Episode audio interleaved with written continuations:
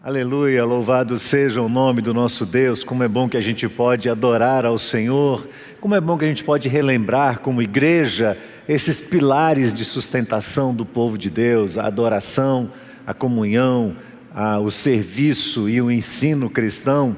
Esses pilares que sustentam a nossa fé e que nos dão clareza acerca do que devemos fazer e de como devemos agir. Nós estamos meus queridos, vivendo um momento ímpar da nossa história e nós não sabemos ainda por quanto tempo isso vai se prolongar.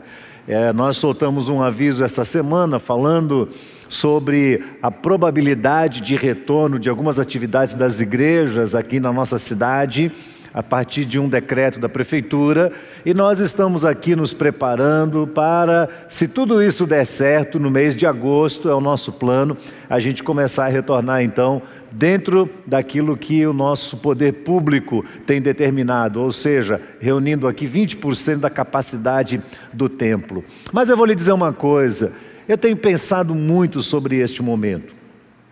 Eu creio que se nós, como povo de Deus, não absorvermos as lições que Deus tem a nos ensinar e que Ele tem dado este momento exatamente como parte deste trabalho dele, desta disciplina dele sobre nós, para nos ajudar a enxergar o que é que precisa mudar dentro do nosso coração, o que é que precisa mudar na nossa estrutura de vida. Se nós não percebermos isso, nós permaneceremos dentro dessa aprovação. Ela não vai passar de nós ela continuará, ela permanecerá sobre nós até que possamos aprender todos os decretos de Deus, todo o propósito pelo qual Deus permitiu que a igreja passasse por esse momento. E não apenas isso, vem no meu coração mais uma questão que acredito ser de fundamental importância, que é o fato de às vezes nós não valorizarmos o que Deus está nos dando. Nós tínhamos aqui um templo à disposição dos irmãos, e aos domingos tínhamos liberdade de ir e vir, e quantas vezes nós lotamos este templo e as pessoas vinham para adorar o Senhor, mas você sabe disso. Nós estamos vivendo numa época em que o nosso cérebro é estimulado o tempo todo há novas mudanças e mudanças e mudanças e mudanças, e tudo vai ficando cada vez menor e cada vez mais superficial dentro de nós, e o nosso cérebro vai exigindo cada dia mais novidades.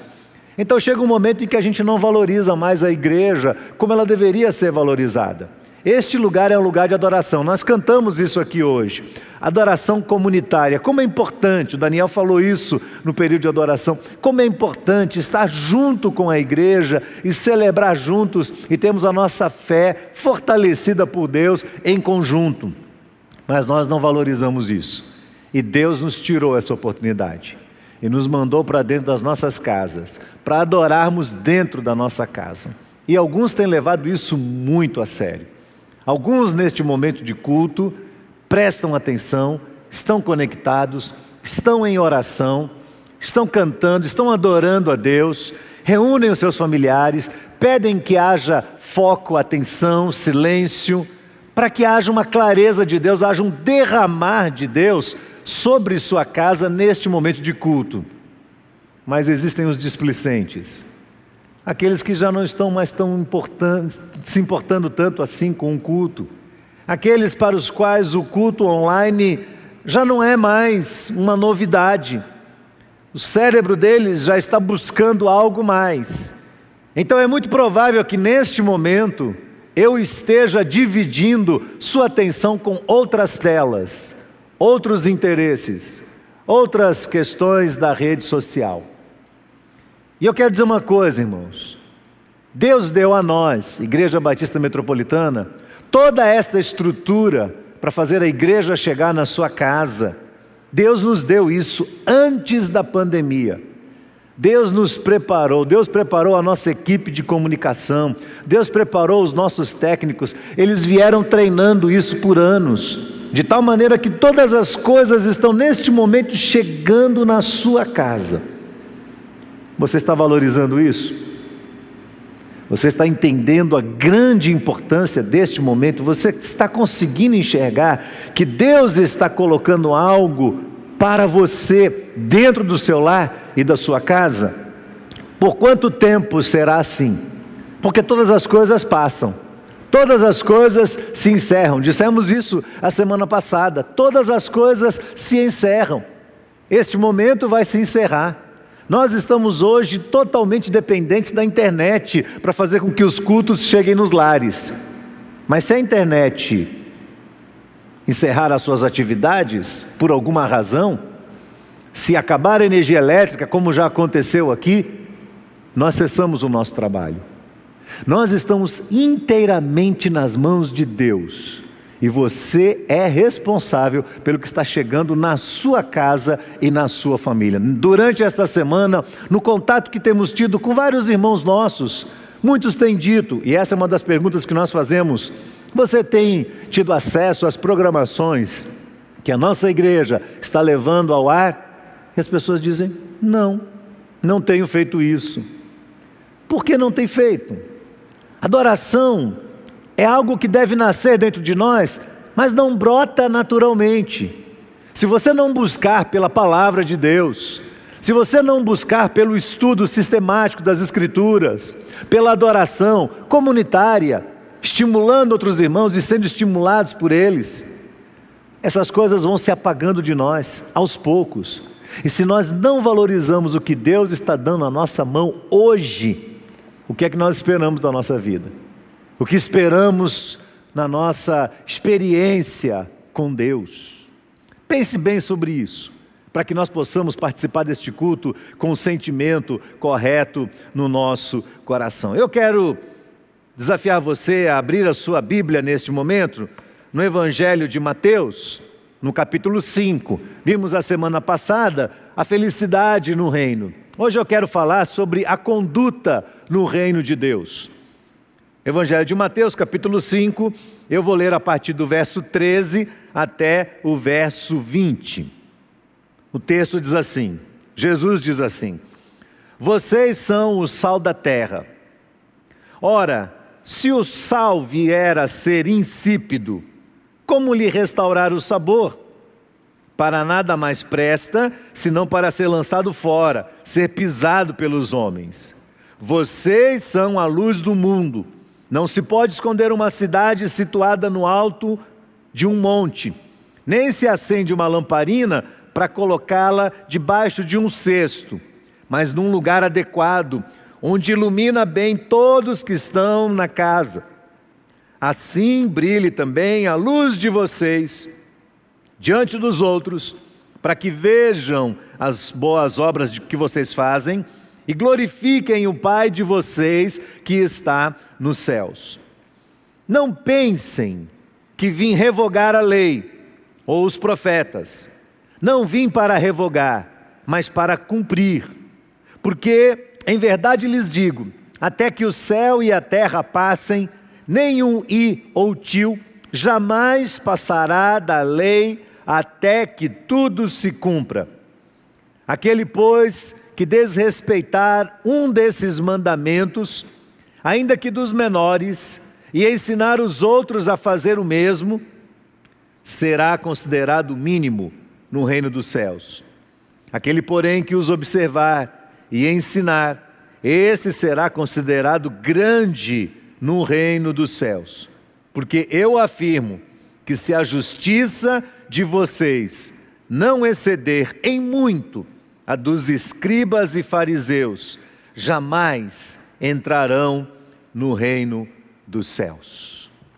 Luz e sal. Dois elementos essenciais na cultura da época. A cultura que não tinha energia elétrica, a cultura que não tinha freezer, refrigerador. Luz e sal Aquela cultura usava esses dois elementos como elementos essenciais de fundamental importância na época. Há um livro extraordinário que foi escrito pelo doutor Martin Lloyd Jones, e ele chama-se O Sermão da Montanha, ou Sermão do Monte. Foi lançado na década de 80, se tornou um best-seller, talvez um dos melhores livros que lançam luz, trazem clareza sobre este texto bíblico. Que é o Sermão da Montanha, que vai aí do capítulo 5 até o capítulo 7 de Mateus, este resumo de todo o propósito do Evangelho e da conduta dos seguidores de Cristo Jesus. E Dr. Martim, no seu livro, diz que o Evangelho que nasce dessas páginas sagradas, o Sermão da Montanha, é interpretado de três formas diferentes.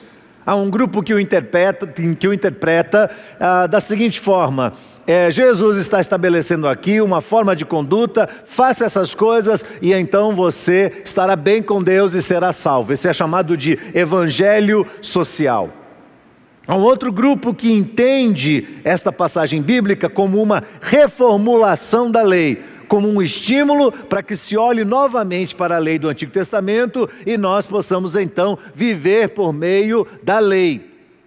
Há um terceiro grupo que entende estes três capítulos da Bíblia como o chamado sermão dispensacional. Eles dizem: não, isso aqui que Jesus falou não é escrito para os cristãos de hoje. Isso Jesus falou para os discípulos da sua época e é o tipo de conduta que terá, é, que, que haverá no meio do povo de Deus apenas durante o período do milênio. Nenhuma dessas três interpretações condizem com aquilo que de fato acreditamos. Eu disse a semana passada que você jamais conseguirá viver as bem-aventuranças se você não compreender que essas são características de Cristo Jesus. O mesmo acontece com o restante deste sermão.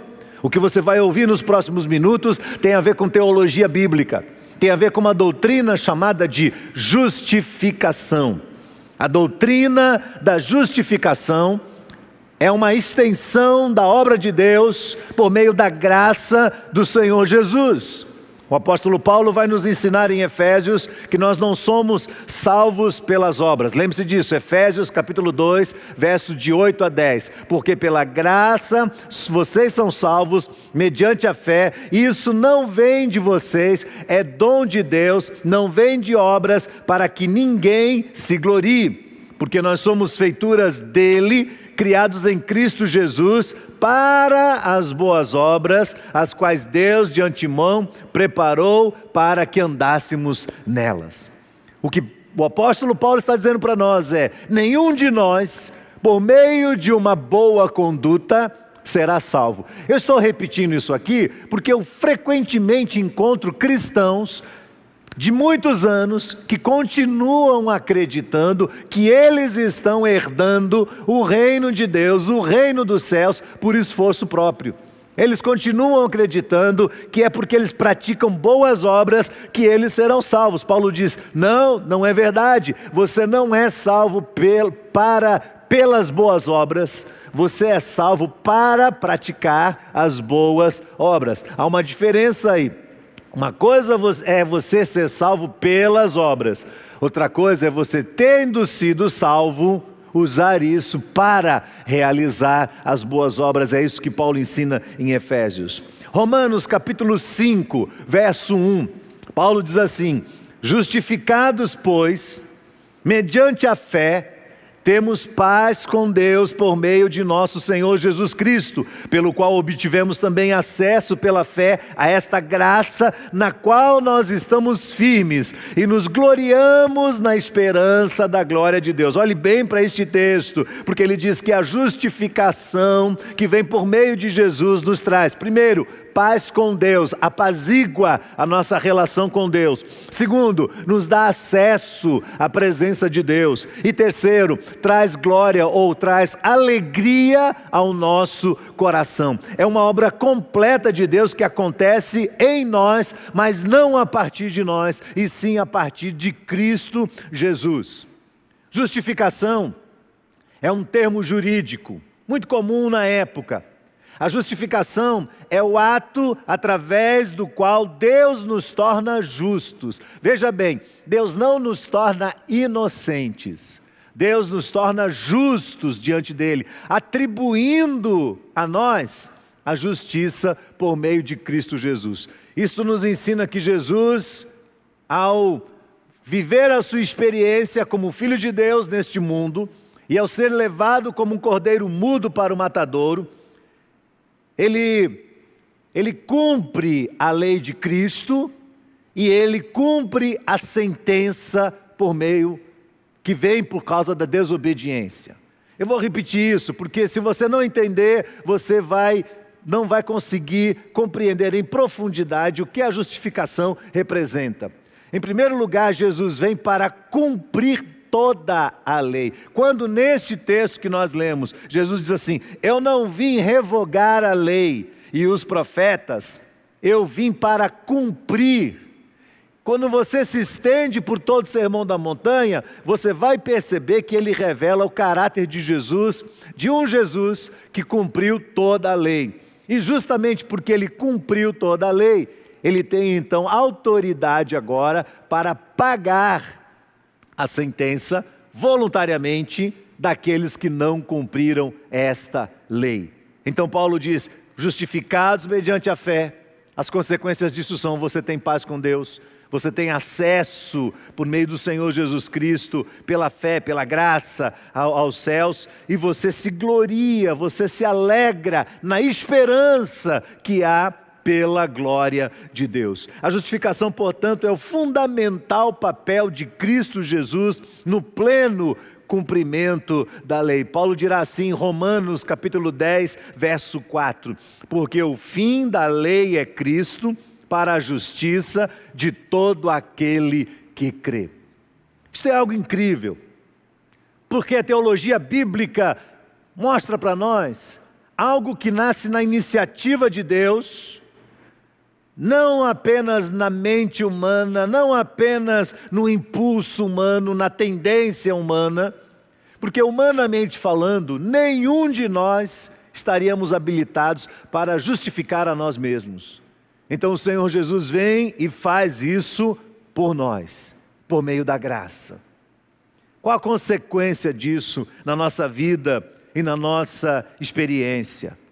A consequência é que a presença de Cristo em nós, nos justificando, a Sua presença através do Espírito Santo de Deus que em nós habita, irá emoldurar o nosso pensamento e a nossa conduta, para que com sinceridade possamos obedecer a Cristo e ser também como Ele é.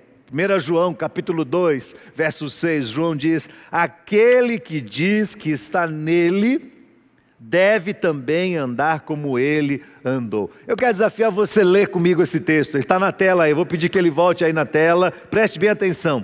Aquele que diz que está nele, deve também andar como ele andou. Você está entendendo isso? A iniciativa da justificação nasce em Deus e por meio de Cristo é dada a nós. Nós a recebemos pela graça, pela graça sois salvos mediante a fé. Isso não vem de você, isso não vem de mim. É um presente de Deus, é uma dádiva de Deus. Não vem do nosso esforço, não vem das nossas obras, vem dele para nós. Ele faz isso por nós. E a partir do momento em que nós nos percebemos livres do pecado, livres da condenação, então começamos a desejar a ser exatamente como Jesus é, em obediência a Ele. Hoje nós falamos aqui durante todo o período de adoração sobre este tema tão importante que é a adoração. E não existe adoração sem obediência.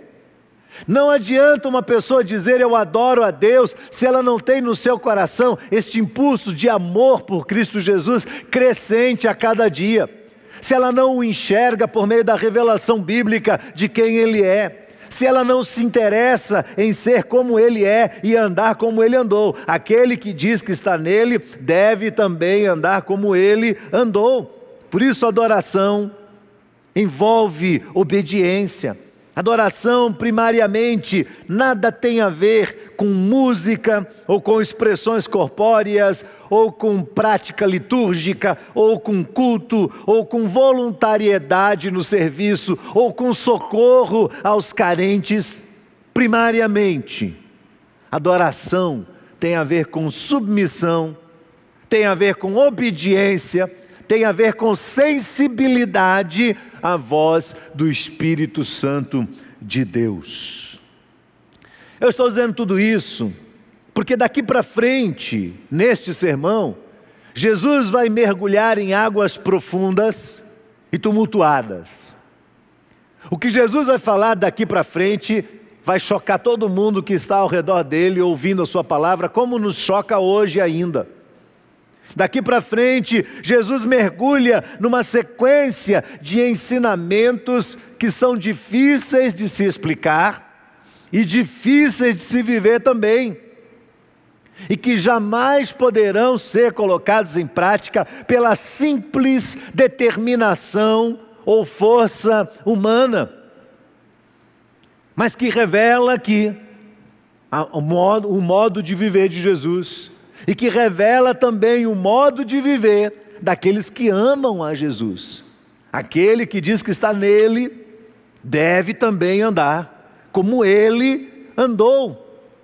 Então veja, daqui para frente Jesus começa a falar sobre assuntos bastante complicados. Do verso 21 ao verso 26, Jesus vai falar sobre raiva e ira raiva e ira. Vocês ouviram o que foi dito aos antigos: não mate, e ainda quem matar estará sujeito ao julgamento. Eu, porém, lhes digo que todo aquele que se irá contra o seu irmão estará sujeito ao julgamento. Quem insultar ao seu irmão estará sujeito ao julgamento do tribunal. Quem chamar de tolo o seu irmão estará sujeito ao inferno de fogo. Portanto, se você estiver trazendo a sua oferta no altar e lá você se lembrar que o seu irmão tem alguma coisa contra você, deixa diante do altar a sua oferta, vai primeiro reconciliar-se com seu irmão, então volte e faça a sua oferta. Entre em acordo sem demora com o seu adversário, enquanto você está com ele no caminho, para que o adversário não entregue você ao juiz, o juiz entregue você ao oficial de justiça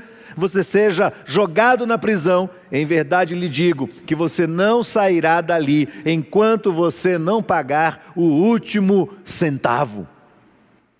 Depois Jesus começa a falar sobre adultério.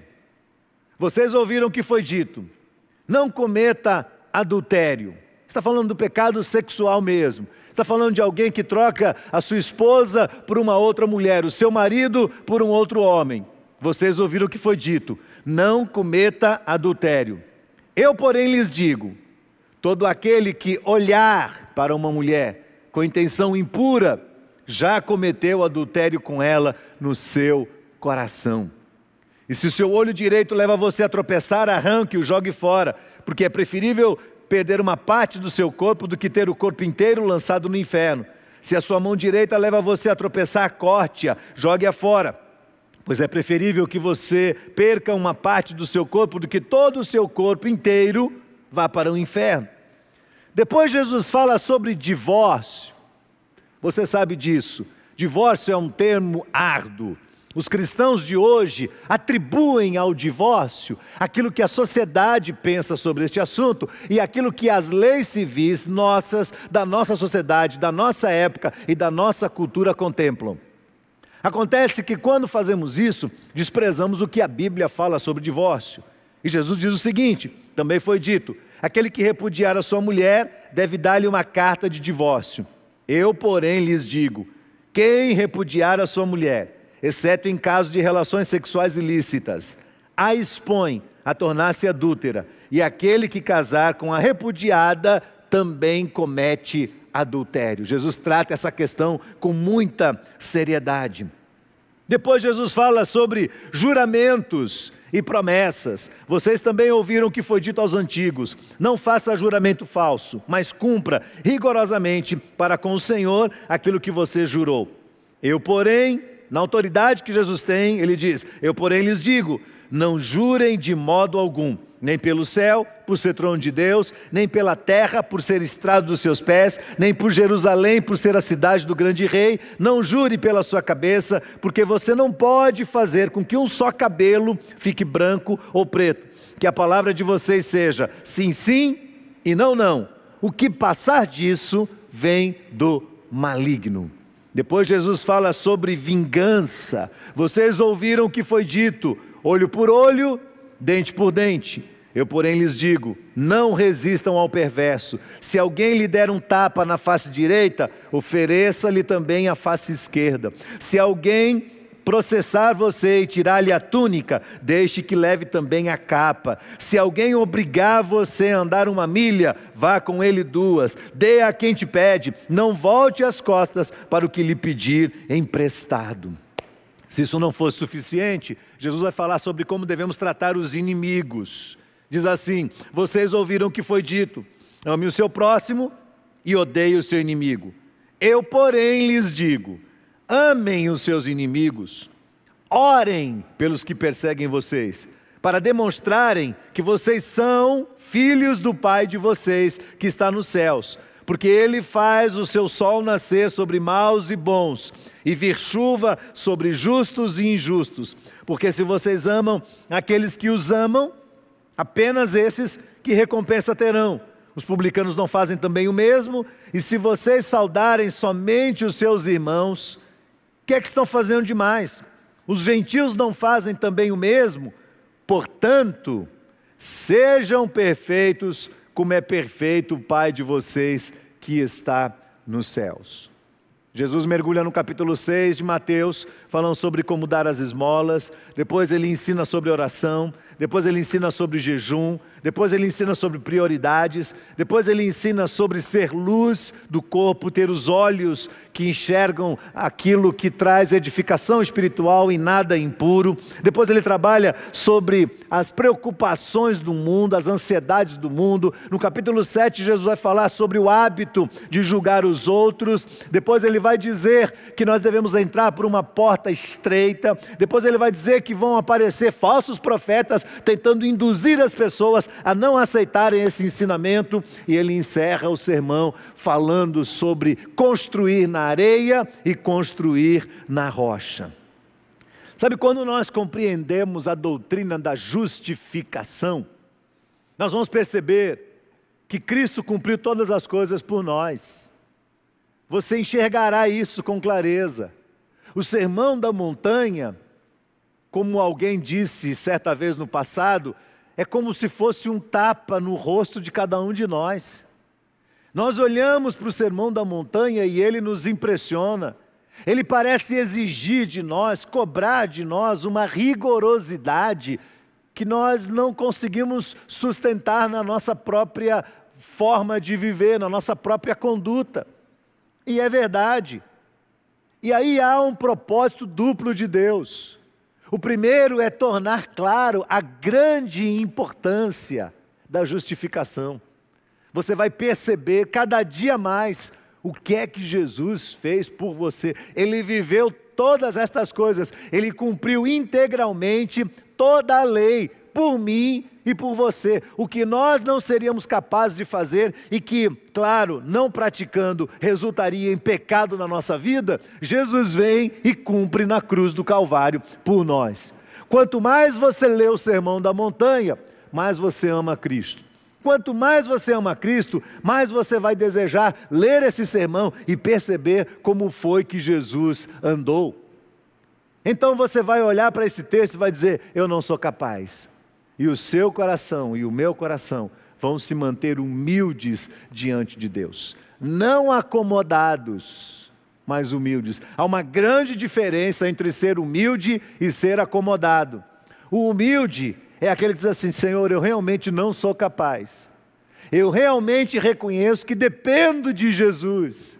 Eu realmente me alegro diante do Senhor cada dia que eu leio isso, porque eu sei que Cristo cumpriu todas estas coisas por mim. E eu desejo no meu coração amar a Cristo e ser exatamente como Ele é. Aquele que diz que anda nele tem que também fazer as mesmas coisas que Ele fez. É diferente de você ser uma pessoa que simplesmente diz: Ah, eu não sou capaz. Um acomodado. Diz assim: Ah, eu não, nunca vou cumprir isso mesmo, então eu vou levando a minha vida como tem que levar. Não, não, não. Na vida de um cristão haverá sempre este sentimento de eu ainda não estou completo, eu ainda preciso trabalhar mais o meu coração. O objetivo de Deus para mim é elevadíssimo. Seja perfeito como perfeito é o Pai celestial. Se nós entendemos isso, Compreenderemos o grande valor da justificação, compreenderemos que Cristo cumpriu todos os mandamentos e pagou a sentença por nós. Iremos desejar a Cristo, iremos amar a Cristo, iremos buscar a Sua presença, tentaremos imitar a Cristo em tudo aquilo que nós fizermos neste mundo. Dr. Martin Lloyd Jones conta no seu livro a experiência de um homem chamado Ambedkar. Ele foi ministro da justiça do governo indiano. E este homem vai para um congresso que reúne 27 países no Ceilão. Ali haveria a inauguração da chamada Associação Mundial dos Budistas. E ele foi dar uma palavra nessa conferência. Até esse ponto, ele estava interessado em saber o que era o budismo, qual a importância do budismo. Seria o budismo uma religião viva? Então, em público, voltando-se para 27 países, aquele homem diz: Eu estou aqui para descobrir a extensão e o dinamismo dessa religião. O budismo tem alguma coisa para oferecer? O budismo é dinâmico? O budismo é capaz de notabilizar as pessoas? Mas depois, questionado de uma forma mais individual, este homem revela a verdadeira razão da sua busca. Este notável erudito havia morado muitos anos da sua vida nos Estados Unidos e posteriormente na Grã-Bretanha analisando o cristianismo, olhando para a experiência de cristãos, para tentar entender se eles eram de verdade luz e sal, para tentar entender se a religião dentro deles era algo vivo, para perceber se eles eram de fato apaixonados pelo seu precursor, se eles amavam o seu Senhor, se eles criam, confiavam e dependiam tanto do seu Cristo ao ponto de serem cristãos, ou seja, imitadores deste Cristo também. A verdade é, para nossa tristeza, é que este homem se decepcionou muito, tanto nos Estados Unidos quanto na Grã-Bretanha. E ali ele não encontrou estes homens tão confiantes tão dependentes. Ele não encontrou esta religião viva, ele encontrou seguidores de um credo, ele encontrou seguidores de uma visão religiosa, filosófica, mas ele não encontrou ali grandes seguidores de verdade de Cristo Jesus. Por isso, agora, este homem está pesquisando o budismo. Quando Jesus diz que nós somos sal e luz, Jesus está falando de influência e de uma dinâmica viva. Está falando de alguma coisa que pulsa dentro de nós, que nasce como um impulso tão forte dentro de nós, de um amor sincero, de uma paixão verdadeira por Jesus, que transcende todas as questões relacionadas a seres humanos. Eu não consigo entender como pessoas dizem, eu me afastei de Cristo por causa de outras pessoas, eu não consigo entender isso. Porque se você conhece a Cristo, se você mergulhou nas Escrituras e você foi conhecer o caráter do seu Salvador, você vai perceber que você precisa dele, que você precisa dos irmãos, que você precisa de uma igreja, que você precisa de uma experiência que possa levar você cada vez mais a se aprofundar no conhecimento de quem Cristo é. Nós vamos entrar em alguns desses temas aqui durante a exposição deste livro de Mateus. Você pensa que é brincadeira falar sobre divórcio na nossa geração? Não é. Vários divorciados estão me ouvindo neste momento. E alguns deles estão verdadeiramente interessados em ouvir o que Jesus tem a dizer sobre o assunto. Mas vários outros dizem: Eu não quero saber. O importante é o que a sociedade diz. Então, se a sociedade diz que eu posso ter dez esposas, uma seguida a outra, então eu vou ter, e ponto final, porque eu tenho direito. O que é que Jesus fala sobre esse assunto? O que é que Jesus fala sobre inimigos? O que é que Jesus fala sobre vingança? O que é que Jesus fala sobre perseguição? São temas difíceis. E você só vai mergulhar nesses temas junto com Jesus se o seu amor por Ele for crescendo cada vez mais. E aí sim você se torna luz. Aí sim você se torna sal. Aí sim você tem uma dinâmica viva dentro de você. Aí sim você começa a influenciar pessoas. Você sabe que a maioria dos cristãos não se converteu por meio de uma programação, por meio de uma campanha, por meio de métodos, por meio de estratégias, de programações.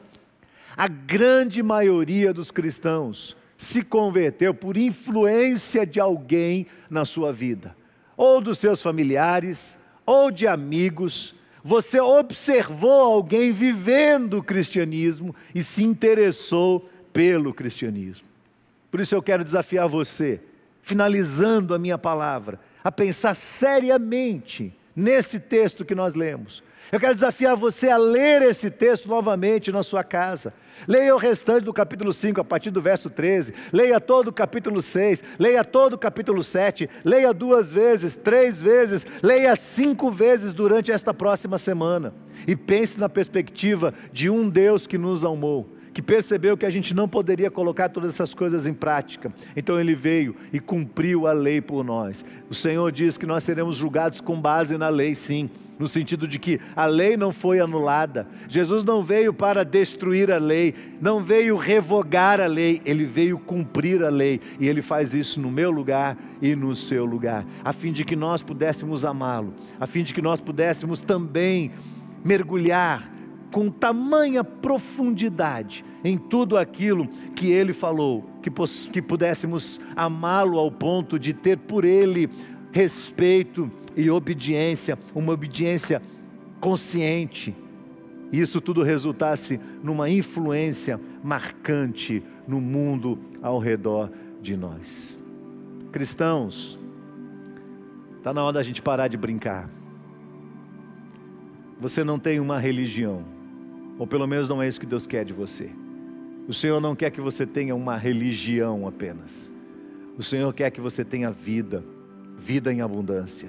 Ele requer isso de mim e de você.